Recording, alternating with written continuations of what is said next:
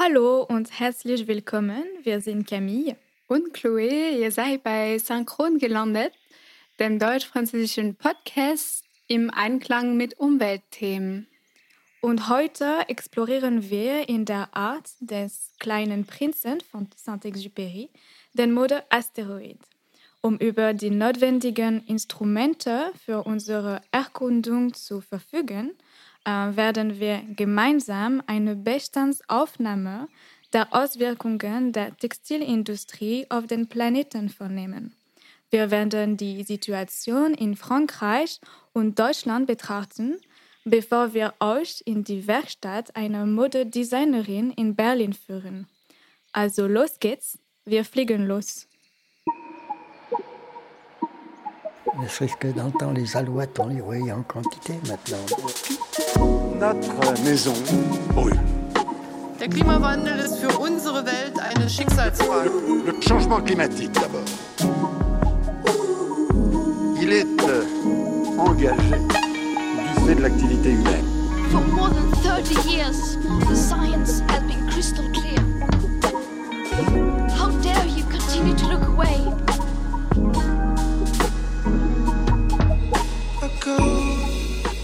Also wir hören überall von ethischer Mode, nachhaltiger Mode und sowas. Ähm, ohne einen katastrophalen Diskurs zu verfallen, habe ich mir oftmals gefragt, ob die Assoziation von Mode mit den Adjektiven ethisch und nachhaltig wirklich äh, Sinn macht. Also, ähm, um diese Folge anzufangen, ich halte es für ganz wichtig, von vornherein klarzustellen, dass die Textilindustrie jedes Jahr 1,2 Milliarden Tonnen CO2 produziert. Äh, ihre Auswirkungen sind dann größer als die des internationalen Flug- und Seeverkehrs zusammengenommen. Ich finde, es macht es ganz klar. Also, also, man kann sich schon vorstellen, ja. Okay, das ist ähm, krass. Mhm. Ähm, man sollte auch wissen, dass äh, Baumwolle vor allem Kulturpflanzen am meisten Pestizide und Wasser benötigt. Äh, laut WWF werden für ein T-Shirt äh, ungefähr 2700 Liter Wasser benötigt. Also das ist genug für eine Person drei Jahre lang zu trinken. Ähm, drei Jahre lang? Ja, drei Jahre lang. Äh, und doch kaufen wir immer mehr Kleidung, die uns sehr schnell überdrüssig wird.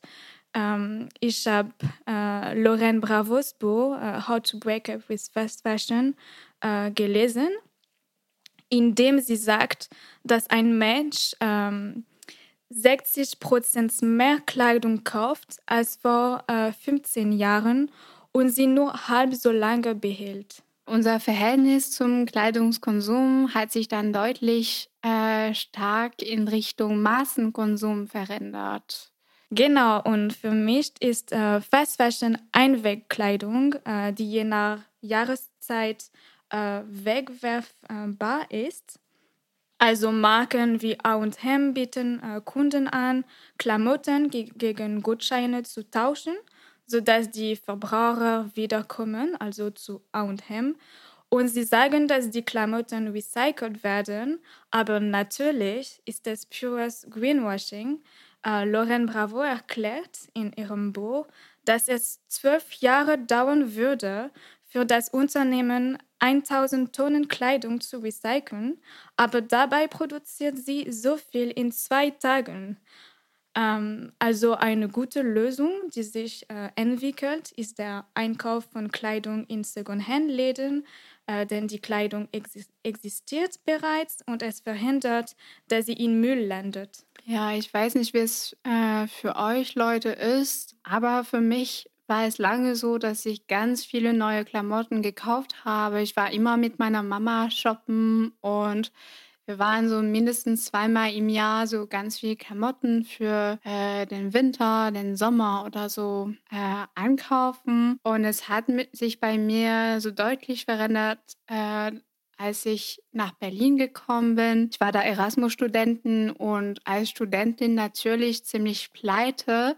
Es war Herbst. Äh, es hat angefangen, ähm, kalt zu werden und ich habe mir gedacht, ich muss mich einen Man Mantel kaufen. Äh, bin zu Humana gegangen, diesen Secondhand-Laden, die ihr wahrscheinlich schon kennt. Äh, genau, habe mir da eine grüne, olivgrüne Jacke gekauft und ich fand es ziemlich, naja, okay, aber auch ein bisschen uncool und so dort einkaufen zu gehen. Aber irgendwie habe ich so ganz viele Komplimente bekommen. Äh, Leute haben mich gekauft, wo hast du die Jacke her? Mhm. Äh, sieht ganz cool aus bei dir und so. Und ja, ich dachte mir, das, das hat mein, meine Vorstellung von Mode komplett verändert. Ich dachte mir, man kann so, man muss nicht neu kaufen, um gut auszusehen oder so. Also dann habe ich das ganze Jahr äh, Secondhand gekauft und habe da so tolle Jeans, tolle, tolle Sachen gefunden mit einem ganz guten Qualität. Und es war und es ist immer noch äh, teilweise der Trend in Berlin. Also das ist ja und ja. Ich finde es immer noch spannend, äh, Secondhand zu shoppen, muss ich sagen. Ja, das stimmt. Ähm, aber äh, in Paris fühle ich mich äh, immer noch nicht gen äh, gut genug äh, angezogen. Also ich habe den Eindruck, dass man in Sachen Mode äh, im Trend bleiben muss hier in Paris. Also noch mehr als in Berlin. Äh, und vielleicht ähm, Secondhand kaufen ist, ist nicht so cool als in Berlin. Es gibt auch diese Seite der deutschen oder eher Berliner Mode, äh, wo die Kleidung vor allem äh, praktisch sein muss. Ähm, also ich habe das äh, an der Uni bemerkt. Ähm, in, in Deutschland ähm, habe ich überall äh, Thermoflaschen, also weißt du, diese, diese Thermoflaschen in den Seitentaschen äh, von Rucksäcken gesehen. Äh, ja, habe ich auch mehrmals gesehen und ganz praktisch. So. Ja, also das ist sehr praktisch, aber ich habe auch gedacht, dass es so ja, esslich äh, war. Aber ja, beziehungsweise als ich in Berlin angekommen bin, ähm, hatte ich meine Absätze mitgebracht. Ähm, aber einen Monat später, als meine Eltern äh, zu Beso äh, gekommen sind, habe ich die ihnen zurückgegeben äh, und ich dachte mir, hier werde ich sie wirklich gar nicht benutzen. Und ähm, ja, ich glaube, das ist wirklich der, das Unterschied äh, zwischen äh, Paris und äh, Berlin. Also diese praktische Mode, die wir mehr in Berlin äh, sehen. Ja, also stimmt. Wir hatten schon die Konversation, als wir uns kennengelernt haben vor ein paar Jahren. Ich kann mich noch daran erinnern, es ging mir genauso oder fast genauso. Also ich habe ganz gerne High Heels getragen und nach Berlin gar nicht mehr. Also ja. äh, da habe ich lieber meine, also in Berlin habe ich lieber meine Converse, so gemütliche Schuhe getragen. Und jetzt finde ich, also habe ich nicht mehr das Bedürfnis, diese Ab Absätze oder einfach keinen Bock, diese Absätze zu tragen. Ja. Und genau, also wir müssen auch natürlich aufpassen, äh, nicht zu viel in den Klischees zu gehen. Ähm. Ja, danach muss man sich äh, daran erinnern, dass es unsere persönlichen Erfahrungen in Berlin und in Paris sind. Äh, und man kann nicht allgemein behaupten, äh, dass es überall in Frankreich und Deutschland gleich ist.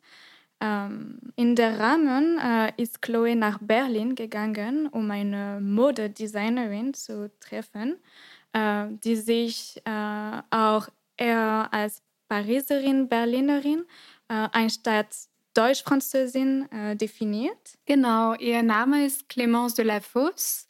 Äh, sie ist Französin, äh, Pariserin sogar, aber lebt in der deutschen Hauptstadt und jagt Secondhand-Klamotten, um denen ein zweites Leben zu geben. Sie macht Punk-Mode. Also sie sagt, Mode ist wie Punk, not dead. Aber vor, vor allem macht sie nachhaltige Mode.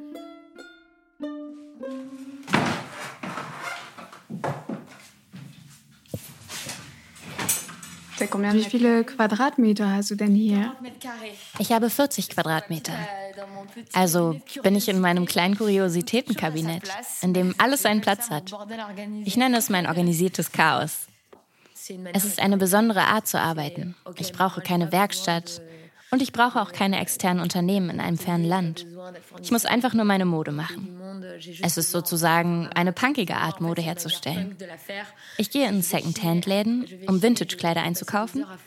Dabei kann ich Stunden verbringen und komme dann zurück nach Hause. Ab dem Punkt fängt der Punk erst an. Ich meine, dass ich wie Vivian Westwood meine Kleider auf den Boden lege, sie nehme, schneide und neue Teile herstelle. Und ich denke, punkiger geht's nicht. Euh, also Vivienne Westwood war ausschlaggebend mit den Sex Pistols am Ursprung der Punkbewegung beteiligt. Sie fertigte die Kleidung der Sex Pistols in London an und hatte einen Laden, der hieß Sex. Sie fing tatsächlich an, Klamotten mit dem Bild der Königin von England mit Sicherheitsnadeln herzustellen. Sie initiierte die Punkbewegung durch ihre Mode, mit Klamotten, die sie bereits damals Secondhand gefunden hatte. Sie war also eine der Pioniere dieser recycelten Mode.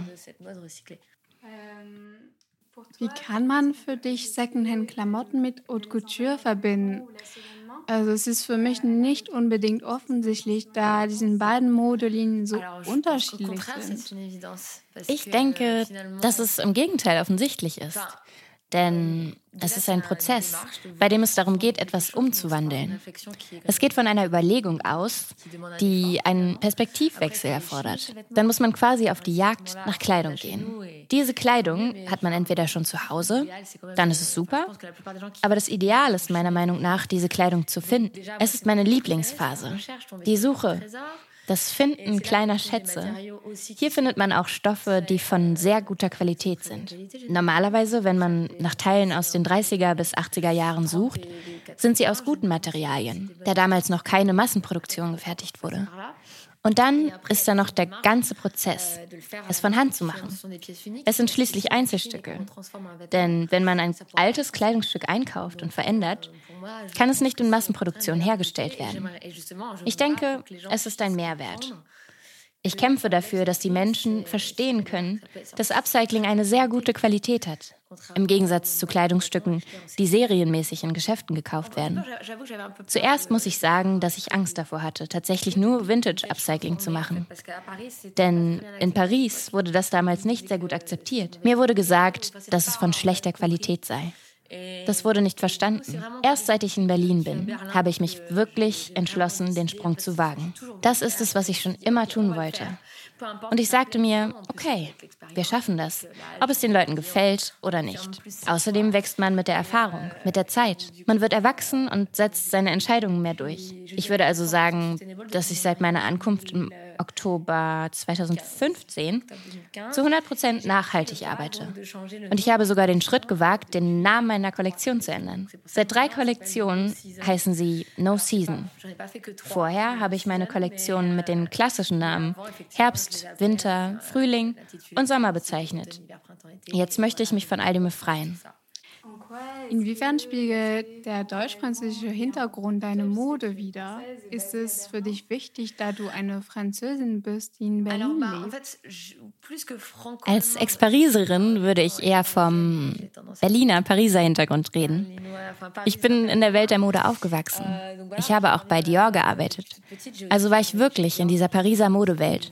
Und das habe ich tatsächlich beibehalten. Aber ich wollte mehr Freiheit, weniger bestimmten Regeln unterworfen sein. Und tatsächlich erschien mir Berlin immer als eine Stadt, in, in der alles möglich war. Dieses Bild hat sich mir über Zeitschriften erschlossen und auch über das, was mein Vater mir erzählt hat. Denn er hat einen Freund, der in Berlin lebte, und wir haben darüber gesprochen. Ich sah es als ein verrücktes Land, in dem man alles tun konnte, was man wollte.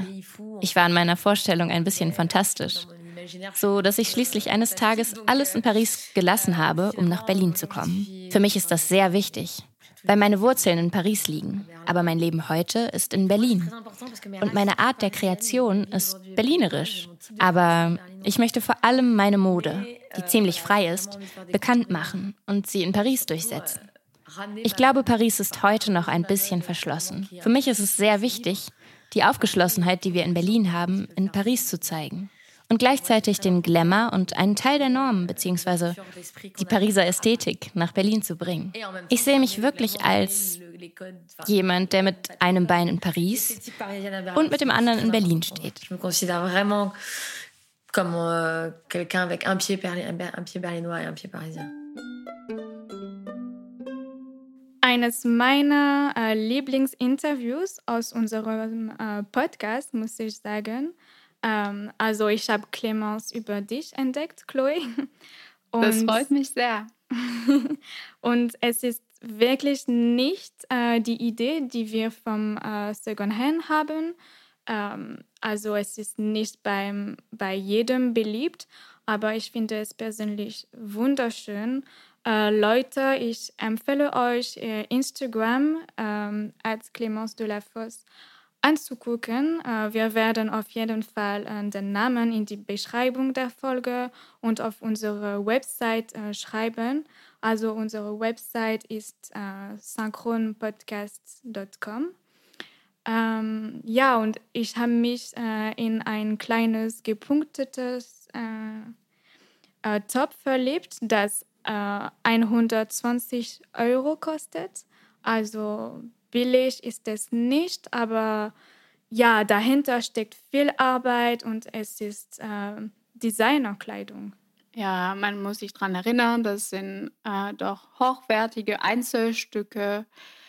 Äh, Clemence fand ich besonders für unsere heutigen Folge relevant, weil sie das Zusammentreffen zwischen äh, der mit der französischen Mode verbundenen Raffinesse ähm, und gleichzeitig dem Secondhand-Trend in Berlin perfekt verkörpert.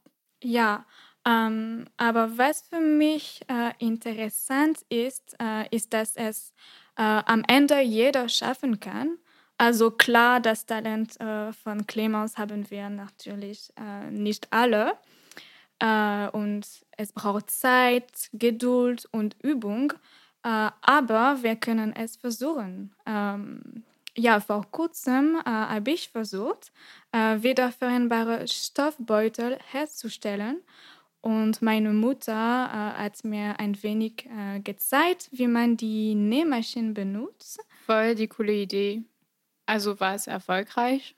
Also ja und nein.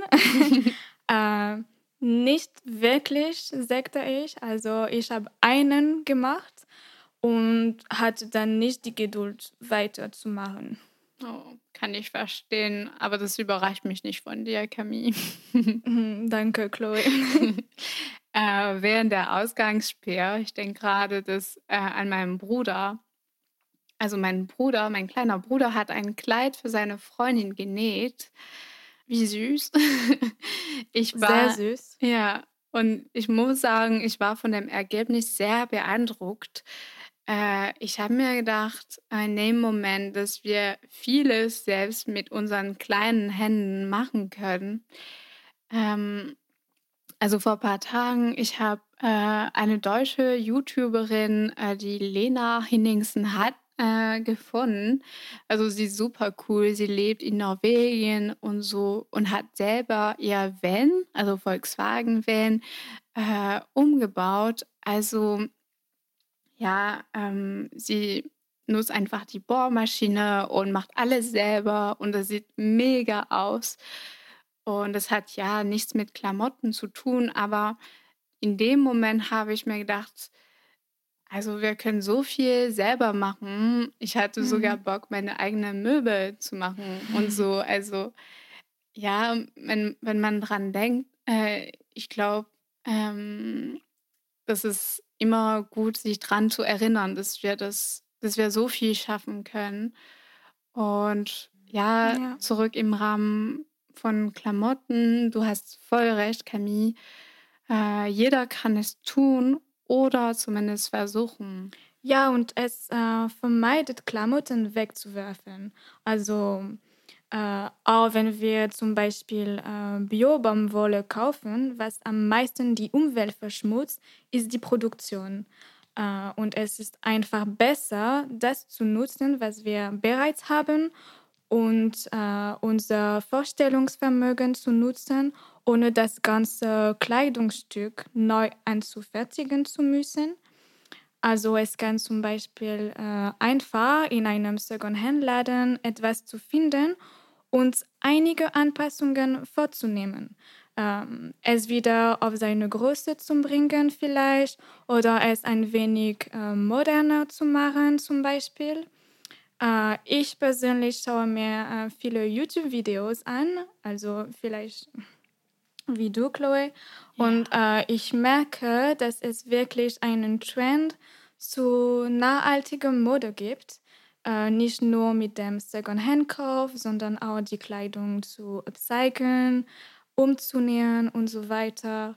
Ähm, ja, in Frankreich gibt es zum Beispiel Clara Victoria, äh, die sehr bekannt ist, glaube ich. Äh, und in Deutschland äh, Two and a Half Seams äh, auf Instagram. Ähm, ja, und du, Chloe, hättest du äh, Lust darauf, also etwas zu upcyclen? Also Bock habe ich schon, aber äh, ich muss sagen, dass ich mir noch nicht die Zeit dafür genommen habe.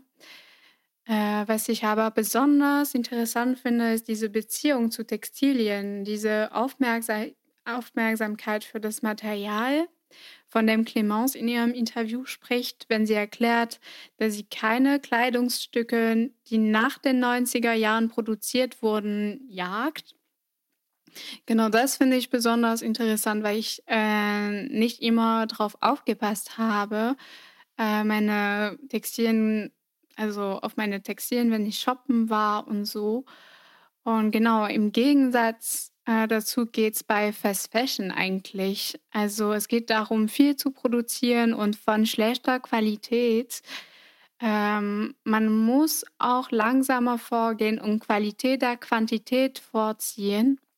Aber ich habe den Eindruck, ich weiß nicht, ob es bei dir auch so geht, Camille, dass es im Moment der Wunsch besteht, zur Qualität zurückzuziehen. Also ich habe ganz viele Freundinnen und Freunde, die lieber weniger kaufen, aber von besseren Qualität. Ja, finde ich auch. Ähm, also persönlich ähm, war mein erster Schritt gegen Fast Fashion, äh, und das sagt auch Lauren Bravo in ihrem Buch, äh, mit dem Einkaufen aufzuhören. Ähm, also ich äh, neige dazu, viel weniger Kleidung zu kaufen. Und wenn ich wirklich etwas Neues brauche, wende ich mich, für, ähm, wende ich mich an ethische Marken. Ähm, ja, dafür kann ich euch die App äh, Good on You empfehlen, die eine große Anzahl von Marken auflistet und Noten vergibt, äh, basierend auf Umweltbewusstsein, aber auch äh, Arbeitsbedingungen, die auch sehr wichtig für mich äh, sind und auch Tierfreundlichkeit, äh, falls ihr vegan seid zum Beispiel. Ja, und hast du es wirklich geschafft, also keine neuen Klamotten zu kaufen? Ja, äh, am meisten kaufe ich auf äh, Vinted oder Depop, also Secondhand-Apps. Und ähm, ja, einfach wenig äh, Klamotten zu kaufen. Ähm, ich glaube, das ist äh, das Wichtigste.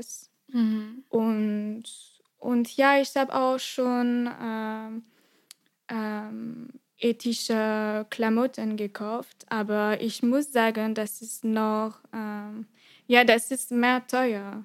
Ähm, und äh, wir können nicht viele Klamotten äh, kaufen, äh, aber ich fühle mich ähm, besser, ähm, ja, diese ethischen Klamotten zu kaufen.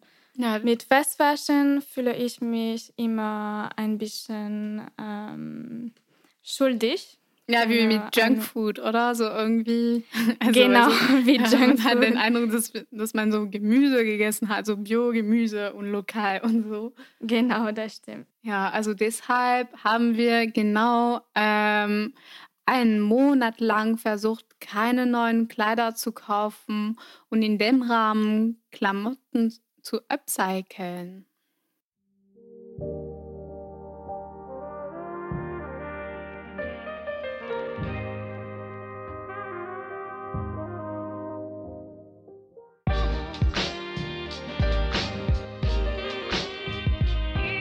Also, wie ihr wisst, haben wir uns diesen Monat eine Herausforderung äh, gestellt.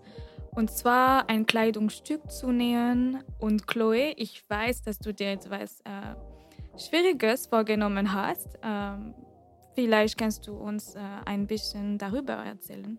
Ja, richtig. Also das ist für mich so eine Herausforderung für mich, so wirklich dieses Mal.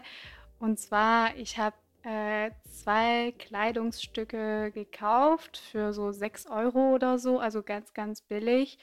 Und ich werde versuchen, beide so äh, mir anzupassen. Und zwar äh, sind ein bisschen zu groß für mich und ich will versuchen, etwas so mehr Passendes, also etwas Schöneres äh, draus zu machen. Ich habe es zwar noch nicht geschafft, aber ich werde es ähm, die Woche schaffen oder nächste Woche. Und dann poste ich auf jeden Fall äh, auf unserem Instagram-Konto äh, das Ergebnis. Also ich bin auf jeden Fall gespannt, weil ich nicht so gut nähen kann. So. Okay, ich freue mich äh, darauf. Auf jeden Fall. Und ja, meinerseits habe ich äh, einen Rock genommen, äh, den mir eine Freundin geschenkt hat, ähm, weil sie ähm, einfach ähm, ihn nicht mehr getragen hat. Und äh, das Problem war, dass äh, also es äh, zu groß war, also ein bisschen äh, wie für dich, Chloe. Mhm, genau. Und äh, ich habe es an den Seiten äh, zugenäht. Ähm, also es ist vielleicht nicht viel, aber für mich ist es schon eine, eine Menge und ich kann endlich diesen Rock anziehen äh, und ich bin damit äh, sehr zufrieden. Sie ist sehr schön, finde ich.